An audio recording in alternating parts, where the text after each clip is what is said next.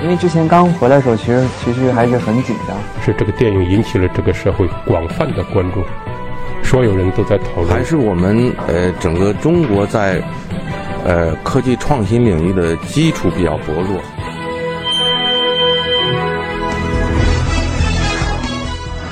影响有影响力的人，中国新闻周刊。欢迎收听《中国新闻周刊》。吴京，小人物、爱国者与超级英雄，《战狼二》的票房数据让所有人瞠目结舌。这部混搭着爱国主义情绪和好莱坞电影工业制作模式的电影，成为今年暑期档一个绝对的现象级作品。有人称赞它的工业制作水平，也有人嘲讽它不过是国民功能性饮料。但无论如何，导演吴京。注定将成为中国导演谱系中非常独特的一个。我现在看他都觉得后面有人眼神有点飘。在录制了十多个视频片段之后，吴京转过身，忽然瞥到后面的主角海报，恍然间还以为那个自己扮演的英雄是某个悄然闯入的陌生人，吓了一跳。他声音嘶哑，病态尽显，常常忘记刚刚说过了什么。休息片刻后，他使劲地甩了甩头。努力在镜头前保持微笑，提醒周围的工作人员保持安静。他的手腕上有一个明显的伤痕，是某位热情的粉丝不小心抓伤的。他已经习惯了各地的影迷们大声叫喊他的名字，疯狂围堵，甚至拍打他的车窗。这是合肥某家影院的 VIP 休息室，终于到了全国路演的最后一站。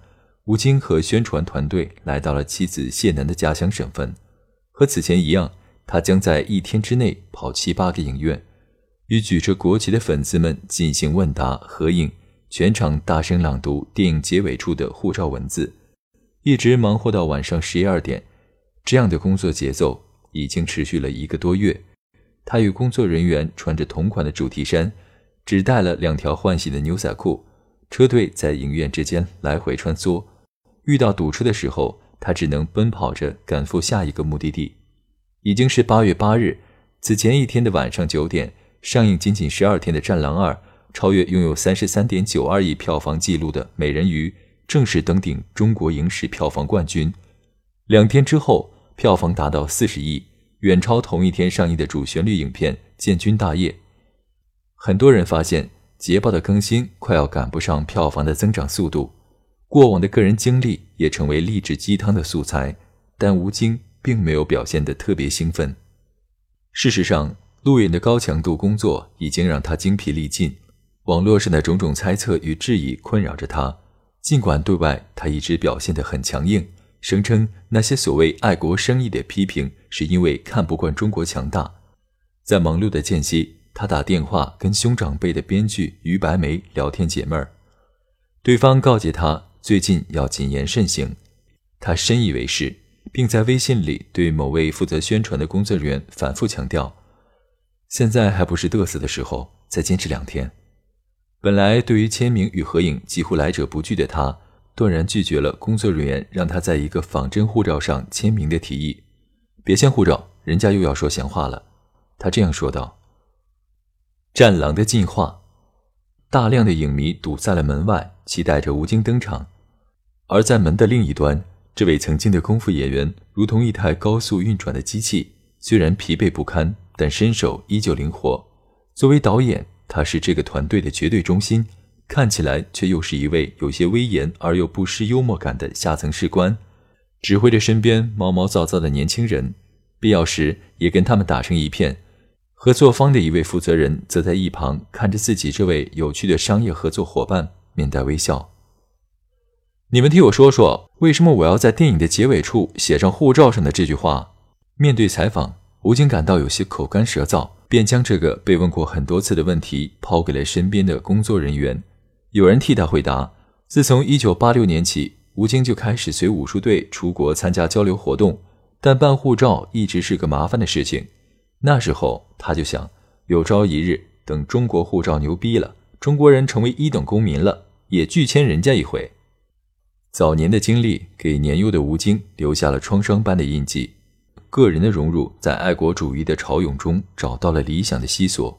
这样的心理机制在诸如黄飞鸿、陈真和叶问等经典功夫形象的广泛接手中可以找到踪迹。二零一五年，当看到也门撤侨行动过程中中国护照和面孔所享有的优先权时，吴京再次确认自己曾经的愿望正在逐步变成现实。就在同一年，吴京执导并主演的《战狼》在不被看好的情况下上映，最终实现逆袭，斩获五亿票房。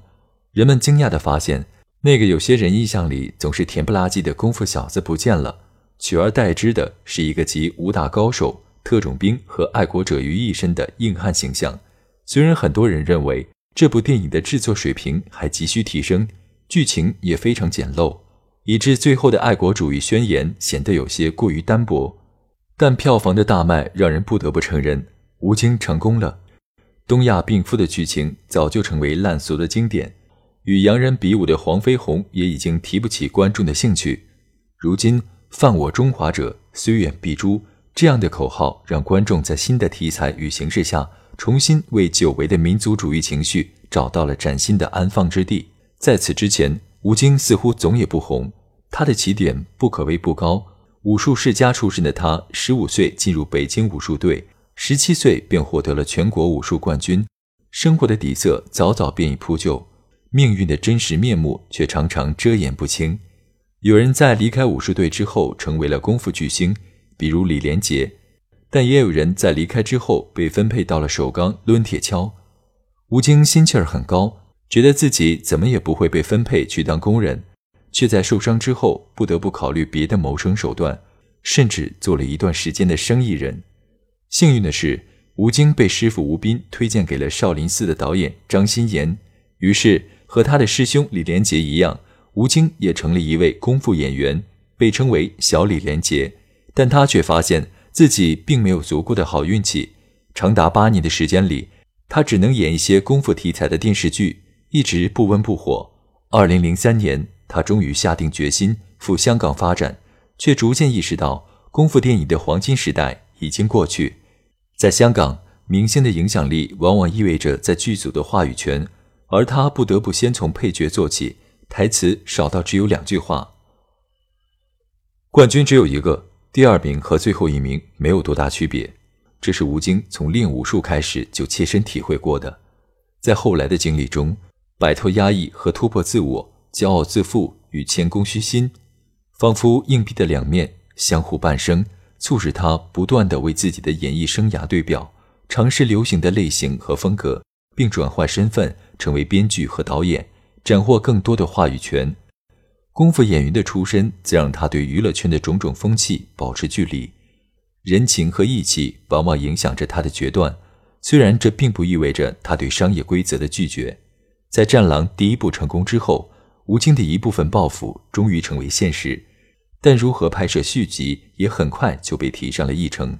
虽然在拍摄第一部的时候，吴京就对接下来的剧情发展已经有了初步的想法，也最终和刘毅。以及董群等人完成了最初的剧本，如何在当下的国际政治环境与规则中为中国军人找到在国外开展军事行动的合理空间？如何为主角的个人主义行为找到合适的理由？这些问题都得到了解决，但吴京总觉得还缺少些什么。他决定去找好友于白眉进行进一步的修改，后者是著名影视编剧，也是业内资深的剧本医生。当第一次接到担任《战狼二》编剧的邀请时，于白眉拒绝了吴京，只是同意提一些意见。他刚刚拍完电影，身心疲惫，正在海南休养。但吴京没有放弃，去了海南三次。第二年春节的时候，甚至扛了一只羊去了于白眉的家里。于白眉觉得自己的这位小兄弟身上有种不达目的誓不罢休的劲儿，他最终决定尽自己最大努力帮助吴京，并参与了电影的部分投资。我们俩也算是小学生，一块做作业，想做一个更成熟点的类型片。我们在一块说的最多的就是拍类型片。吴京向于白眉要了许多关于编剧和电影的专业书籍，并经常与他一起讨论剧情的走向。《第一滴血》和《碟中谍》等作品是他心目中这部续集最近似的形态。人物要有情感波动和命运曲线，所以主角冷锋的猎人龙小云在开始的时候必须死去。整个人物才有了合理的行为动机。在国仇和家恨的相互作用下，爱国主义的巨大声响被人道主义的消音器部分的中和了。更重要的是，在人物性格和剧情结构得到了极大的丰富之后，最初只是针对军事迷的特种兵故事，被成功的改造成了男女老少都容易接受的超级英雄大片。